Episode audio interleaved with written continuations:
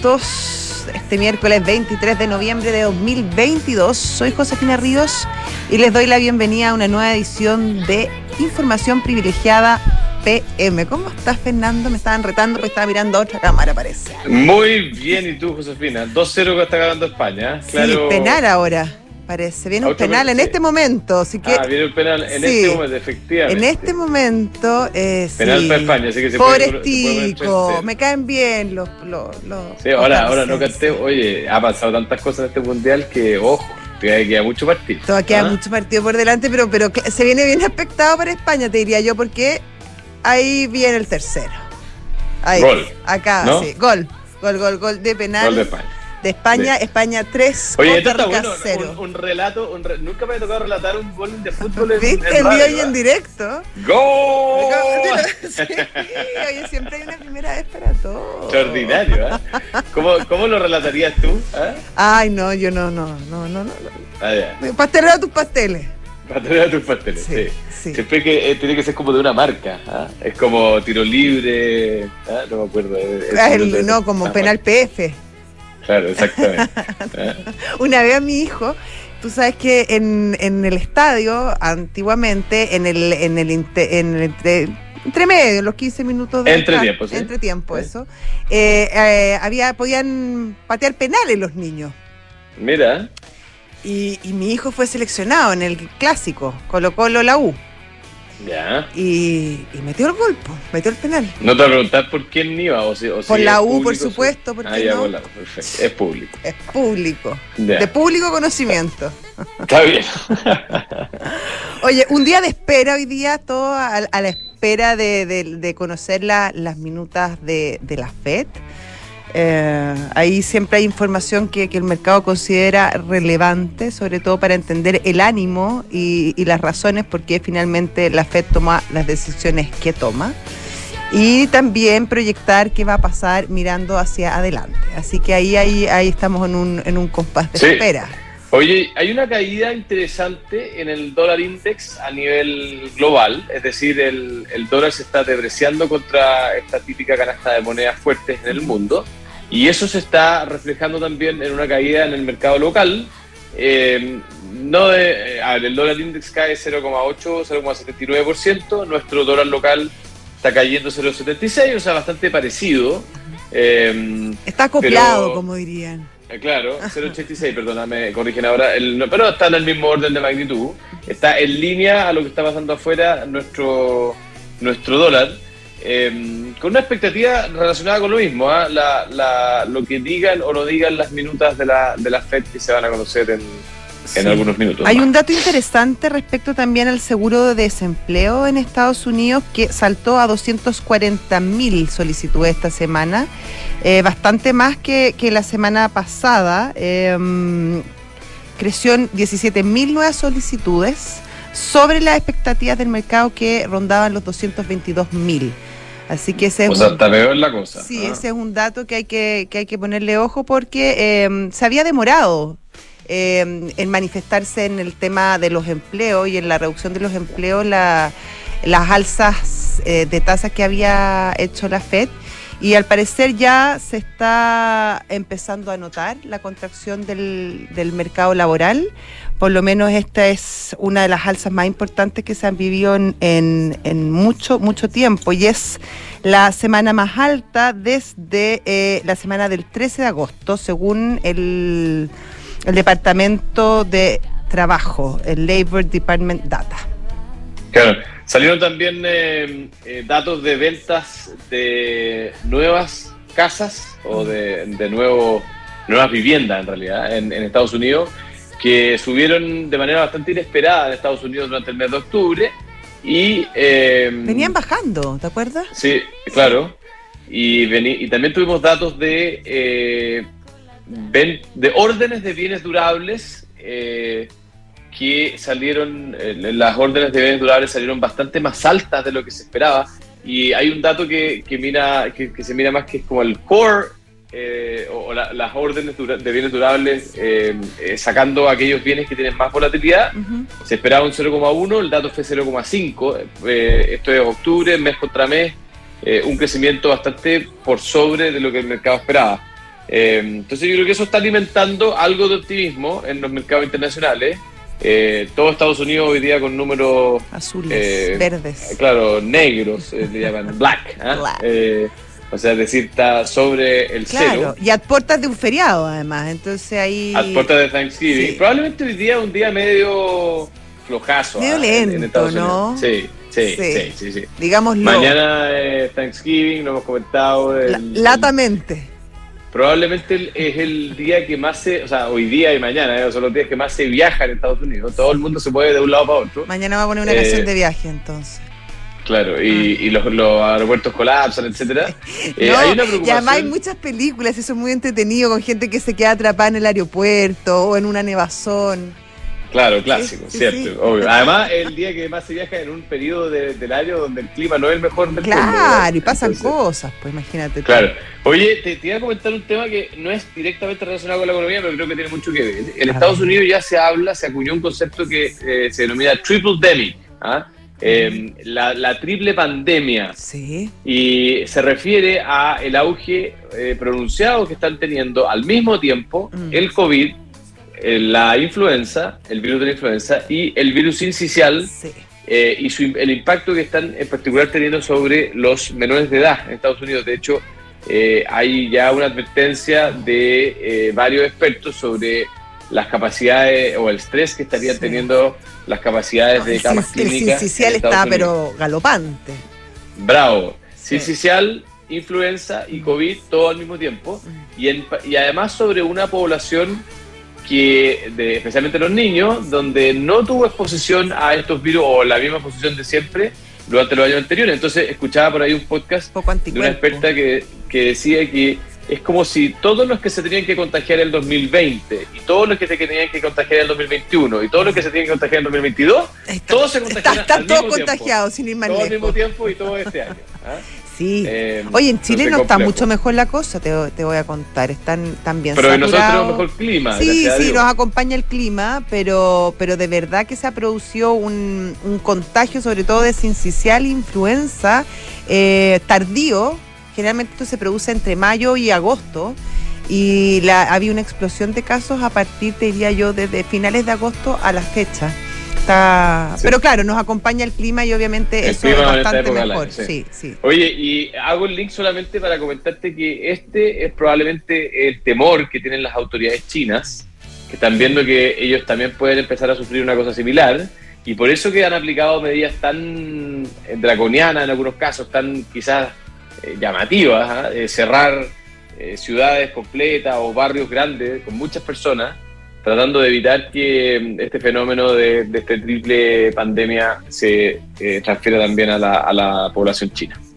Oye, Fernando, no sé si tenemos tiempo para comentar un poco este caso respecto a la Polar. Ayer hubo un allanamiento a ocho bodegas de la Polar por una denuncia respecto a que estarían vendiendo productos falsificados de la marca Under Armour. De hecho, fue Under Armour el que hizo la, denuncia, que fue... Eh, eh, aceptada por, por la justicia, por la fiscalía y se decreta este allanamiento. Eh, tarde, eh, ayer en la tarde, la Polar salió a decir que, esto no era así, que lamentaban que la Fiscalía hubiese tomado estas decisiones sin solicitar la información necesaria, que ellos iban a contribuir con toda la investigación, con toda la información que se les solicitara y de hecho que ellos compraban a esta marca en distribuidores internacionales, que tenían todos los papeles, tenían todas las autorizaciones y que la única, que no era la única forma de comprar esta marca a través de los distribuidores que lo hacen en nuestro país. Hoy, el presidente de la Cámara Nacional de Comercio. en el fondo, oye, espérate, solamente para aclarar eso, a mí lo que me comentaban ayer es que esta eh, indagatoria, este allanamiento, surge porque el, se supone el único distribuidor autorizado de esta marca en Chile dijo, oye, si yo nunca le he vendido, yo nunca le he vendido a, la Polar. exactamente. así fue.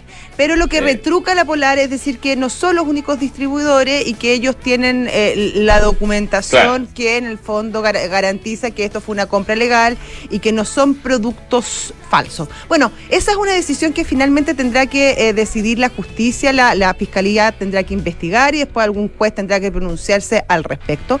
A mí lo que me llama la atención, y entiendo que obviamente que los gremios se tienen que pronunciar al respecto, pero hoy día Ricardo Mehues, que es el presidente eh, de, la, de, la, de la CNC y que va a ser el próximo presidente de la CPC, de la Confederación de la Producción y Comercio, sale eh, en una declaración a, a, decir que lamenta mucho lo que ha sucedido en la, en la Polar, eh, que condena eh, públicamente que, se, que el comercio informal llegue a, a cadenas establecidas y que, ellos han defendido mucho que, que, el comercio sea legal, por lo tanto, que lamentan, lamentan especialmente esto que ha sucedido en la Polar.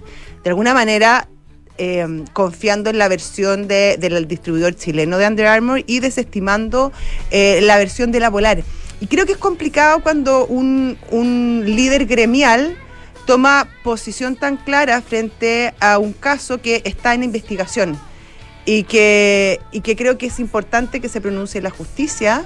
Eh, ante Obvio. temas tan delicados como este, antes de hacer una, una declaración tan taxativa, o claro, un o tema señor, que, o que, que señor tiene distintas sabe- versiones.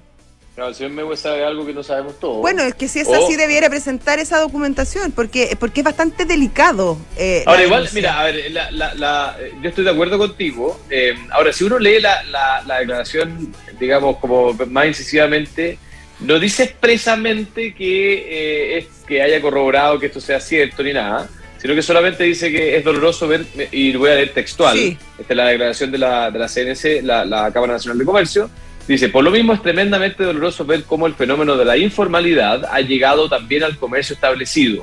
Esa es frase textual. Sí, y y un poquito bien- más adelante dice, condenamos de la manera más enérgica esta mala práctica que enloda no solo nuestro sector, sino que además orada la confianza en el comercio formal, que sí hace las cosas bien.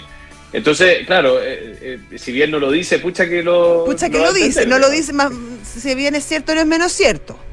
Claro, No sé, yo creo que hay que ser cuidadoso cuando, sobre todo cuando hay una investigación eh, judicial de por medio y cuando son temas que son que son delicados y que, que efectivamente yo creo que requieren cierta prudencia eh, antes de, de- de pronunciarse de una manera tan taxativa, porque además eh, el señor Mewes es representante de todo el comercio. Claro. Vamos.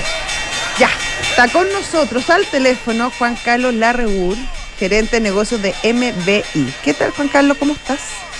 Hola Josefina, ¿cómo estás? Bien, ¿y tú? Hola, Juan Carlos. ¿Cómo están? Bien, pues. Todo bien.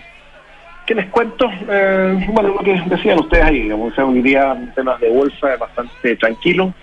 Eh, están todos como, yo estoy haciendo las maletas para volar, como decía ahí Fernando, es el fin de semana en que más gente viaja en Estados Unidos, más que la Pascua, más que cualquiera, eh, porque es Thanksgiving jueves, el mercado incluso, no hay mercado de bonos el viernes, y hay mercado de renta fija, de renta variable hasta la una, creo, el, el- el viernes. Entonces, el Dow 0,3, el S&P 0,5, el Nasdaq un poquito más arriba, casi 1%, pero Europa también bastante plano, el DAX 0,07, Francia 0,24, Inglaterra menos 0,1, o sea, nada. Eh, donde sí hubo algún movimiento, es también, como decían ustedes ahí, en el dólar. Eh, el, índice del DXY se cayó 0,81 eh, y ahí habían valorizaciones importantes en el yen, un poco más de 1%, en el euro casi 0,06, la libra 1,49 y en esa misma línea el peso chileno también estaba apreciándose 0,7, estaba en, en 918, por ahí lo vi recién. Hizo sí 930 por arriba en la mañana, en algún minuto. Eh, me decían de la mesa que parece que de afuera salían a, a vender. Pero yo creo que las noticias son, lo, lo que queremos ver es lo que pasa a las 2 de la tarde, que son las cuatro nuestras, que se van a publicar en las minutas de la FED, desde la última reunión, y ahí vamos a ver eh, el grado de consenso que había eh, dentro de los distintos gobernadores respecto de las tres, cuatro cosas que dijeron que fueron súper importantes ese día. Porque ese día yo vi la, la, la presentación de Powell después, directo en el canal de, de Bloomberg, que te ponen el, el gráfico del S&P mientras va hablando cómo le va pegando. Eh, claro, y mientras partía íbamos 1% para arriba y cuando terminó íbamos 4% abajo el Nasdaq. Eh, entonces, entonces hay que ver, hay que ver que, cuánto consenso había en lo que estaba diciendo. Yo creo que hay tres, cuatro cosas que son las más importantes. Uno es, dijo, es mejor pasarse subiendo tasas que quedarse corto. Eso, eh, evidentemente, que eh, No le gustó, no le gustó para nada. No. Y es negativo. Eh, segundo, dijo que era prematuro pensar en una pausa, eso también era negativo. Eh, y, y también, y lo más negativo fue que dijo que se esperaba tal vez alzas de menor magnitud pero también al mismo tiempo se esperaba llegar incluso más arriba de lo que el mercado esperaba. pero alza al fin y al cabo, digamos. claro, son varias cosas que probablemente vamos a poder despejar. Ahora sí, fue antes del dato de inflación y antes del dato de PPI, así que bueno, vamos a ver. Pero en eso estamos. Vamos a ver. Atentos. Buenísimo. Muchas gracias, Juan Carlos. Ya, que les vaya bien. Hasta luego. Listo, adiós. Juan Carlos Larrebur, gerente de negocios de MBI. Y si tu objetivo es conocer nuevas culturas, tener un lugar para llamar casa u hogar, más bonito todavía, o perfeccionar tus conocimientos, cúmplelo invirtiendo desde tu app Santander en la sección Objetivos. Más información en santander.cl, Santander, tu banco. Un whisky, un whisky digo, de alta gama, un, un whisky ah, de alta gama, de nuevo, o de un gran vino. un whisky de alta gama o un gran vino puede ser el regalo perfecto para ese cliente importante o para los talentos clave de la empresa. Muchas empresas realmente le mandan un regalito a aquellos que colaboradores que han dado muy bien. Visítanos, conoce el exclusivo catálogo de regalos que tiene el mundo del vino, un mundo de pasión por el vino. Oye, y esta es una novedad de Peugeot, es la New Peugeot e-Partner, que es 100% eléctrica y se carga con electricidad, obviamente, si es 100% eléctrica, pero también sabemos que se carga con cajas, herramientas, equipos, productos, materiales y mucho más. Por eso cuenta con una carga útil de 728 kilos para cargar lo que quieras ¿Qué cargarías tú, por ejemplo, Fernando? ¿Ah? en este minuto, así honestamente, un bolso de playa, y iría a la playa. Oye, tú tablet no? surf. ¿Ah? Claro, una cosa así. Kitesurf. Eh, tal cual. Eh, y si quieres, necesitas llevar esa carga más allá. Cuenta con autonomía de hasta 300 kilómetros. O sea, te podría ir bastante lejos con tu tablet surf. Para que llegues a tu destino con más energía. Súbete a la energía que nos mueve hoy y conoce más en peyo.cl. De ahora en adelante puedes pagar en restaurantes con un código QR sin tocar dinero ni máquinas. Yo, pucha que lo he ocupado y pucha que lo valoro. El niño ah. símbolo de. No, extraordinario. Yo lo recomiendo mucho. Ah, eh, lo recomiendo porque es más fácil. Eh, uno se ahorra muchos clics, especialmente si quieres hacer transferencia de personas. ¿Qué lata hacer transferencia? Uf, increíble. Bueno, Mercado Pago lo solucionó, conózcalo, Mercado Pago es la fintech más grande de Latinoamérica. Book es un software integral de gestión de personas que te permite llevar la felicidad de tus colaboradores al siguiente nivel, automatizando todos los procesos administrativos en una misma plataforma. Súmate a la experiencia Book y crea un lugar de trabajo más feliz. Visita bookbelargauca.cl.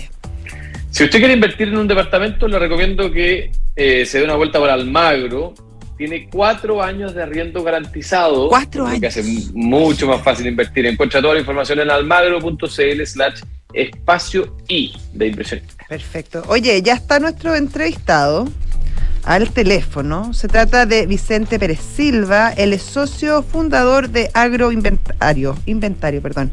Vicente, ¿qué tal? ¿Cómo estás? Todo bien por acá. Hola Josefina, hola Fernando. Hola, hola Vicente, ¿qué tal? ¿Cómo te va? Todo bien, ¿ustedes cómo están? Bien, pues.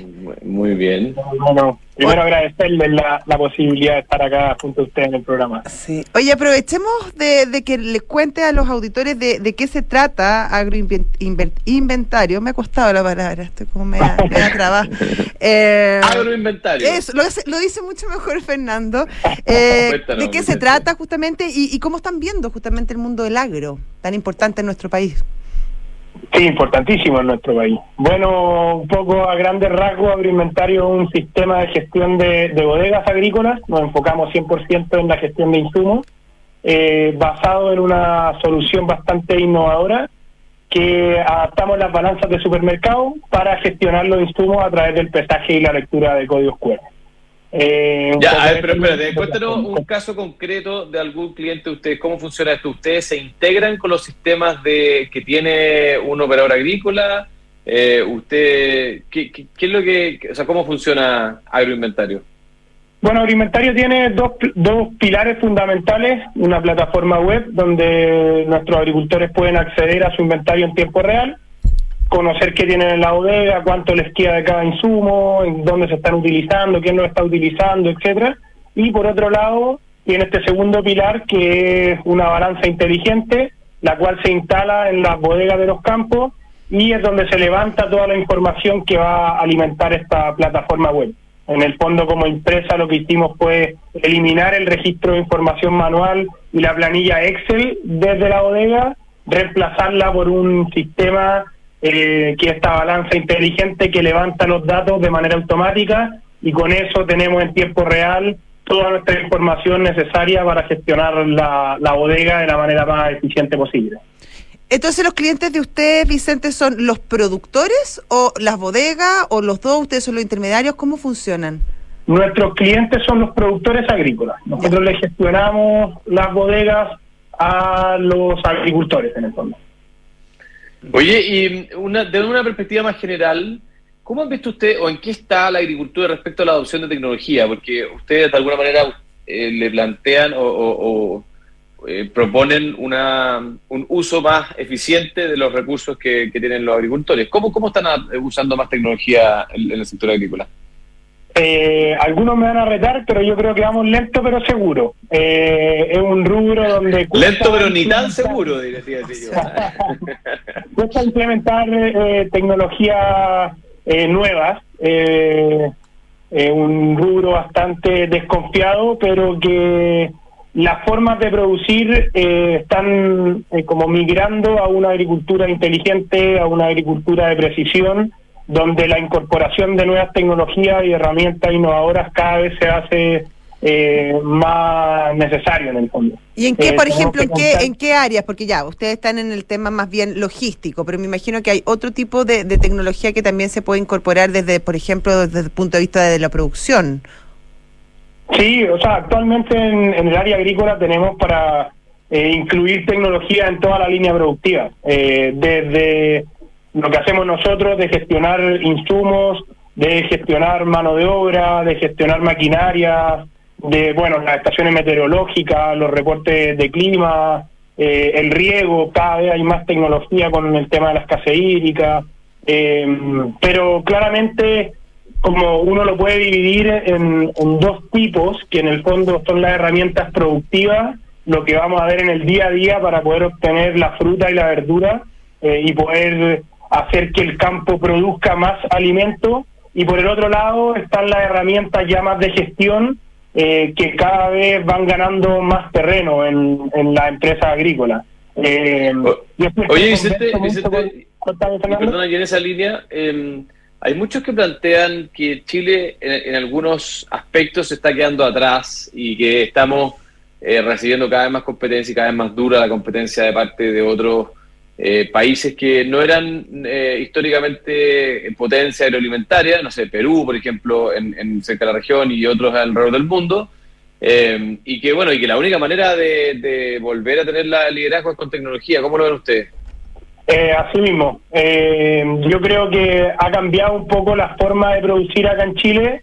Eh, en un pasado teníamos el tema de que los suelos eran baratos, la mano de obra era barata, los insumos eran baratos y los mercados, al estar en contratación, nos pagaban súper bien. Entonces estábamos como en un ambiente, en un ecosistema idílico y cada vez el, ya son más el porcentaje de tierras urbanizadas, menor las, los suelos agrícolas, mayor los costos de producción, mayor los costos de mano de obra y menor los precios que, que le pagan al agricultor. Entonces, para seguir siendo competitivo, eh, tenemos que implementar nuevas tecnologías, eh, tanto en la parte productiva como en la parte de gestión.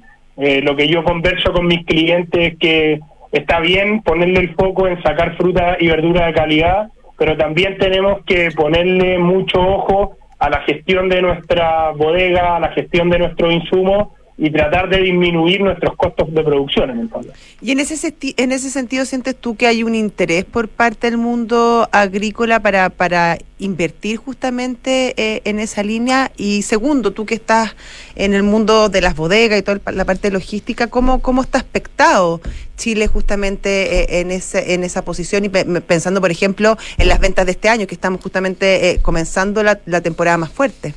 Claro.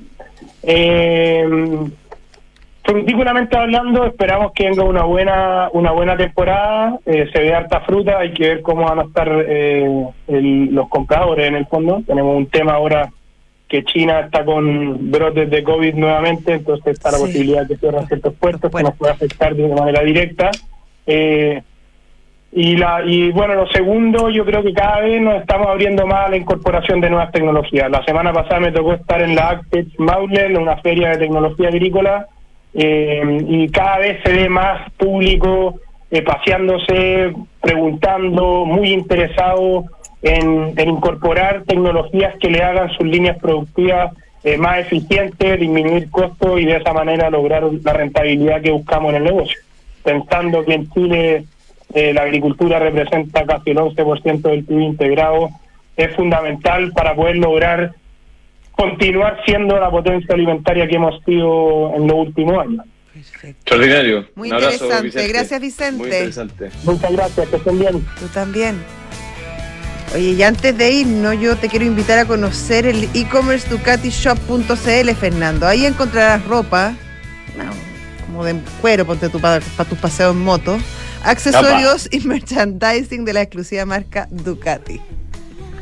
Oye, bueno, comenzó la temporada, ya a esta altura está en no, está desatada la temporada, por favor. Matrimonio y eventos, volvieron los eventos para, para estos eventos y matrimonio necesitamos encontrar ropa que nos haga sentir elegantes y preparados para todo. Brooks Brothers te invita a realizar su nueva colección pensada para ese evento especial. ¿Tú has tenido hartos matrimonios? ¿Vas con o sin corbata? Quiero saber yo.